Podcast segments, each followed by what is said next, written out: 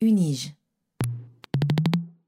Alors les raisons pécuniaires ou matérielles sont loin d'être les seules motivations pour demander une garde exclusive. Euh, les entretiens que nous avons menés auprès euh, des parents divorcés montrent que le fonctionnement du couple avant la séparation hein, est important pour déterminer le type de garde après la séparation. Euh, si le couple, par exemple, privilégie avant la séparation un fonctionnement euh, plutôt euh, égalitaire, c'est-à-dire si les deux parents sont actifs au niveau professionnel et qu'ils se répartissent de manière égalitaire les tâches domestiques et les soins aux enfants, il est fort probable que le couple choisisse plutôt une garde partagée au moment de la séparation.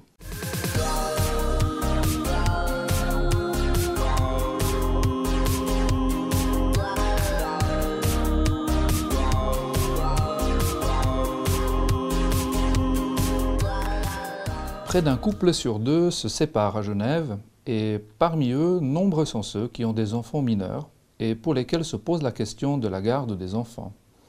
Depuis la fin du XXe siècle, la garde exclusive à la mère, avec un droit de visite au père un week-end sur deux et la moitié des vacances scolaires, a laissé la place à d'autres formules plus égalitaires entre les deux parents au niveau du temps passé avec l'enfant.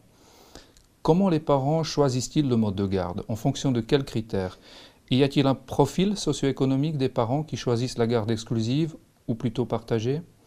En 2017, l'Observatoire des familles de l'Université de Genève a réalisé une recherche auprès de 10 parents séparés et auprès de professionnels travaillant avec les familles. Ces résultats, couplés avec des données d'enquête quantitative, ont été réunis dans une publication du département de sociologie accessible sur le site de l'Observatoire des familles. Cette recherche a été menée par quatre chercheuses que j'ai le plaisir de recevoir aujourd'hui, Olga Gonjour, Myriam Girardin, Clémentine Rossier et Marie-Ève Zuffray. Alors, on va commencer avec vous, Olga Gonjour, bonjour. Vous êtes collaboratrice scientifique au département de sociologie. Commençons comme ceci. Est-ce que la pratique du mode de garde dépend du profil social des parents? Oui, les analyses de données de l'enquête nationale sur famille et génération réalisée en 2013 ont montré qu'en Suisse, les parents qui pratiquent la garde partagée se distinguent de ceux qui ont une garde exclusive. Par exemple, les mères qui pratiquent la garde alternée sont plus souvent des nationalités suisses. Ils sont jeunes, c'est-à-dire moins de 41 ans, et ont un revenu mensuel brut supérieur que celles qui ont une garde exclusive. Par ailleurs, les mères mariées optent moins pour la garde alternée que les autres. Quant aux pères qui pratiquent la garde partagée, ils sont plus souvent jeunes, ils sont indépendants, exerçant des professions intellectuelles, libérales ou dirigeants d'entreprise. Il s'agit davantage de pères ayant un statut professionnel élevé et qui sont maîtres de leur temps. À ceux qui ont un statut professionnel élevé, mais qui ont peu de flexibilité professionnelle, ils peuvent renoncer à la garde partagée ou faire l'appel à des gardes d'enfants privés, par exemple maman de jour. Comme pour le maire, le remariage constitue un frein pour la garde partagée, puisque les pères mariés pratiquent moins la garde alternée que les pères célibataires, divorcés ou séparés. L'analyse des données de notre enquête cantonale Step Out réalisée en 2009-2010 portant sur les mères séparées à Genève montre que les mères qui ont un niveau d'éducation secondaire ou universitaire pratiquent davantage la garde alternée que les mères qui ont un apprentissage ou qui ont arrêté leur formation après la scolarité obligatoire. Concernant les pères, qui pratiquent la garde alternée, ils se distinguent des autres par une formation supérieure ou par emploi à temps partiel.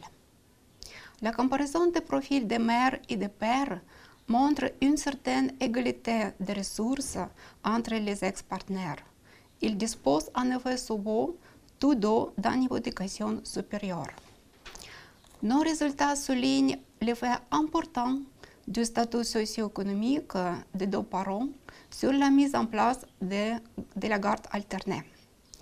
Outre bonne situation financière, le statut socio-professionnel libéral intellectuelle ou indépendante qui caractérise les pères en garde alternée souligne qu'une certaine flexibilité dans le temps de travail leur est nécessaire. Quand mères ayant un niveau de formation supérieur, elles sont plus favorables à la garde alternée qui leur permettre d'assumer leurs responsabilités familiales sans renoncer à leur vie professionnelle. Merci. Donc on voit bien euh, l'importance du, statut euh, socio-économique des, parents. Qu'en est-il des, grandes régions suisses? Est-ce qu'il y a des différences dans, le choix du mode de garde entre les, grandes régions? Ah, oui, sur la base de données de l'enquête nationale, euh, la même enquête sur les familles et génération 2013, nous avons observé une différence importante dans la pratique de la garde alternée selon les grandes régions suisses. En particulier, les parents séparés euh, vivant dans la région lémanique pratiquent davantage la garde alternée que les parents des autres grandes régions. La garde alternée concerne 12% des parents séparés dans la région lémanique, alors qu'elle n'est que de 8% au niveau national. Dans le canton de Genève, cette proportion atteint même les 13%.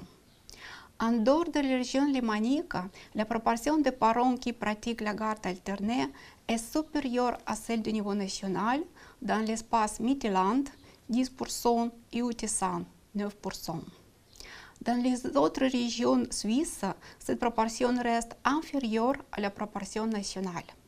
Elle est de 7% dans les régions de Zurich, de 6% dans les régions du nord-est de la Suisse et de Suisse centrale et de 3% en Suisse orientale. Ces différences régionales dans la pratique de la garde alternée s'expliquent en partie par la plus grande densité de structures d'accueil pour les enfants à bas âge en Suisse romande ou Tissan et dans l'espace Mittelland. Les couples vivant dans ces régions adoptent un fonctionnement conjugal plus égalitaire, l'existence de structures d'accueil permettant aux femmes de reprendre une activité professionnelle après la naissance des enfants.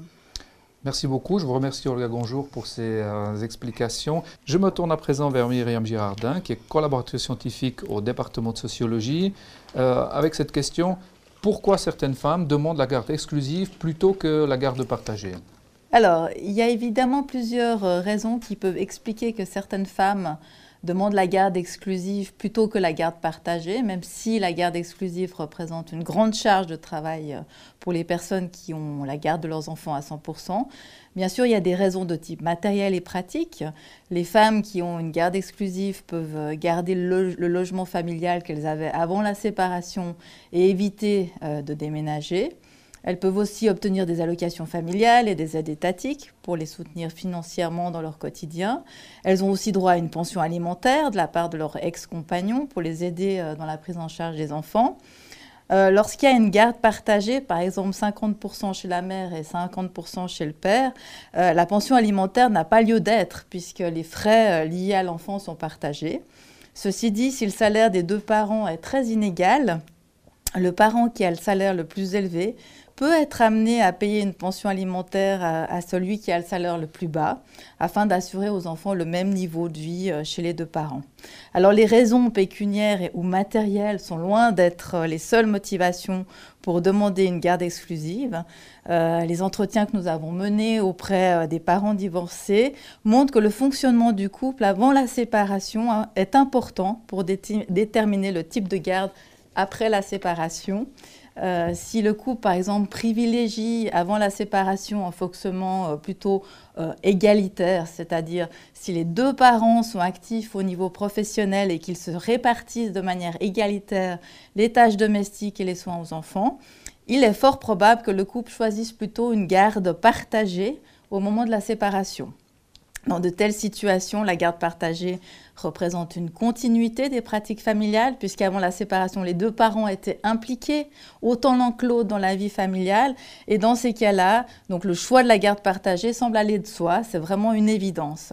Lors des entretiens, on a vu aussi que les femmes qui ont une activité professionnelle avant la séparation et qui tiennent à rester, à rester actives professionnellement après la séparation préconisent la garde partagée.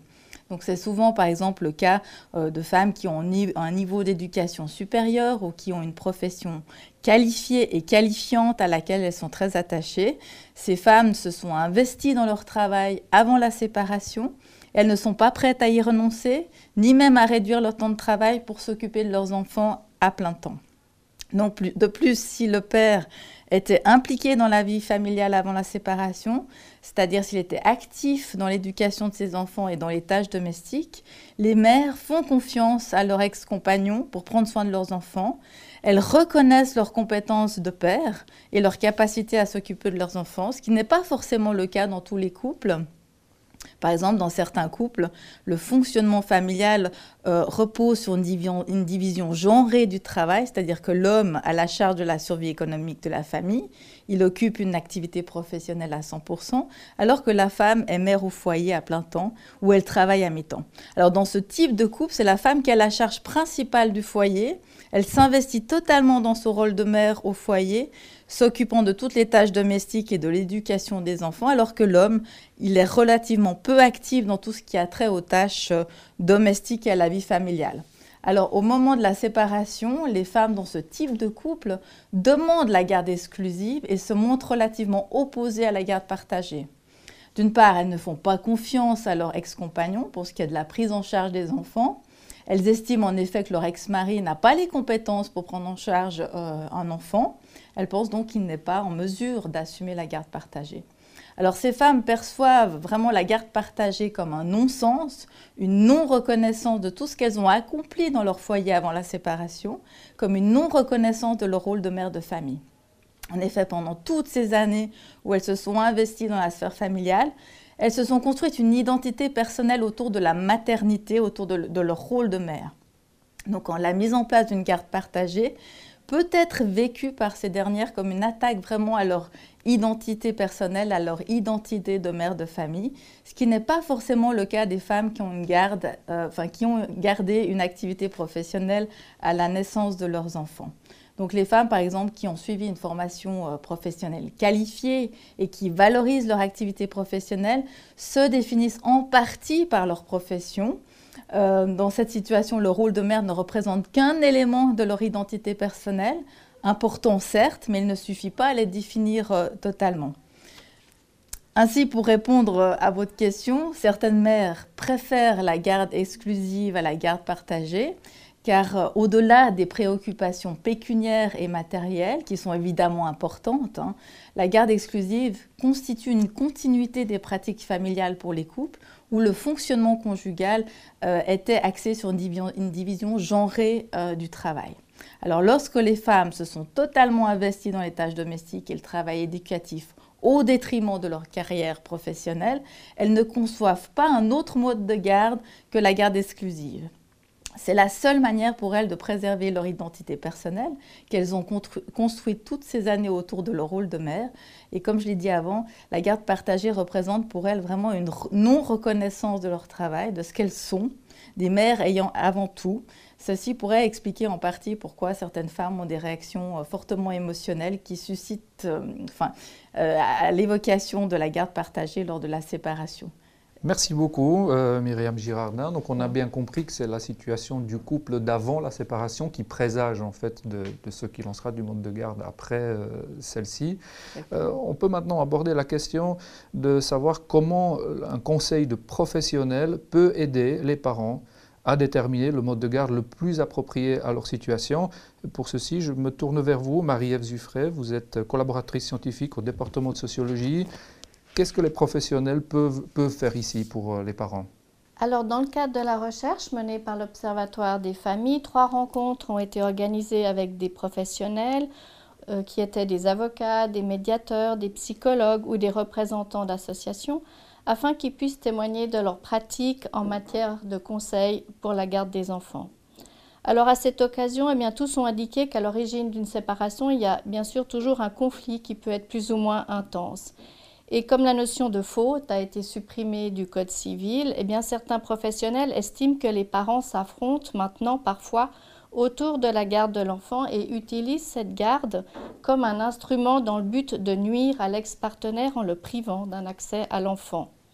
Il y a donc un certain nombre de parents qui viennent trouver ces professionnels pour connaître leurs droits, c'est-à-dire simplement le droit qu'ils ont de voir leur enfant.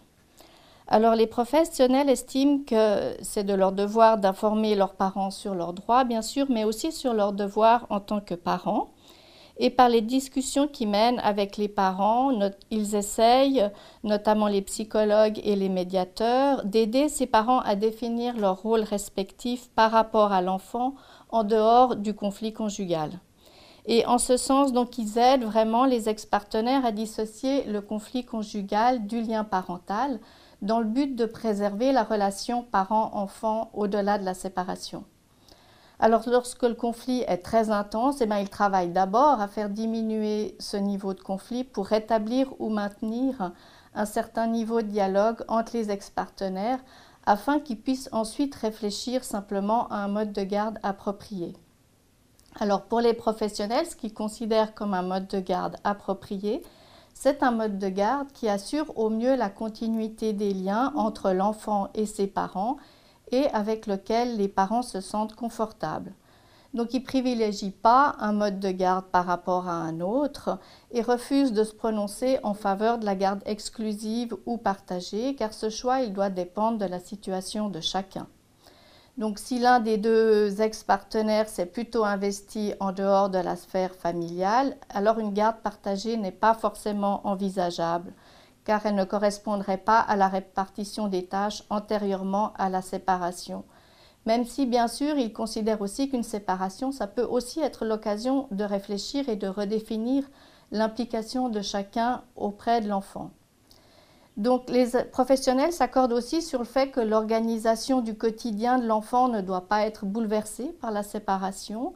L'éloignement géographique, par exemple, est invoqué comme un motif défavorable à une garde partagée, car on ne peut pas imposer à un enfant un trajet, par exemple, de 45 minutes pour aller le matin à l'école, simplement parce que l'un des parents vit très éloigné de l'autre.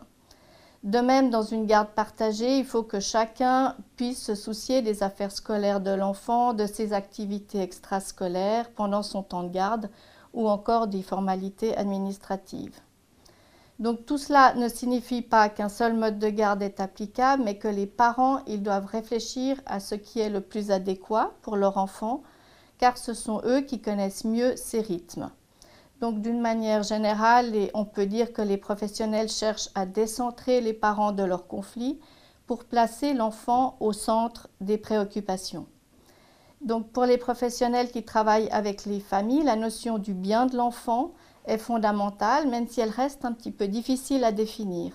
Mais à travers les discussions qu'ils ont avec euh, les parents, ils poursuivent cet objectif d'arriver à un accord sur le mode de garde qui préservera ce bien de l'enfant, c'est-à-dire le lien de chaque parent avec l'enfant sans chambouler l'organisation du quotidien de l'enfant. Merci euh, Marie-Ève Je rappelle que vous êtes collaboratrice scientifique au département de sociologie. On a donc euh, compris qu'il n'y a pas de cas type et qu'il n'y a pas à préférer un mode de garde sur le principe plutôt que tel autre, mais que ça dépend plutôt de, chaque situation et des particularités de chaque situation. Et on peut aussi se demander si, de manière générale, les inégalités de genre jouent un rôle euh, dans ce choix du, mode de garde. Je m'adresse ici à vous, euh, Clémentine Rossier. Vous êtes professeure à l'Institut de démographie et de socio-économie de l'Université de Genève. Euh, qu'en est-il des inégalités de genre et de la garde concernant les enfants? Alors effectivement, le mode de la garde partagée requiert des parents un partage équitable des tâches, on l'aura compris. Et euh, ce modèle est donc en avance sur notre société, où on est loin d'observer encore une égalité entre femmes et hommes. Et le passage à la parentalité étant une transition clé dans la mise en place de ces inégalités de genre, justement. Il suffit de rappeler que la grande majorité des femmes diminuent leur temps de travail à l'arrivée des enfants dans notre pays, et non les hommes. Donc, de nombreuses personnes ne sont pas pleinement conscientes des fortes inégalités de genre qui affectent encore l'exercice de la parentalité dans notre pays.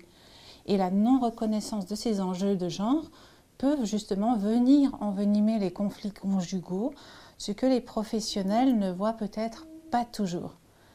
Ainsi, la question des pensions est souvent délicate.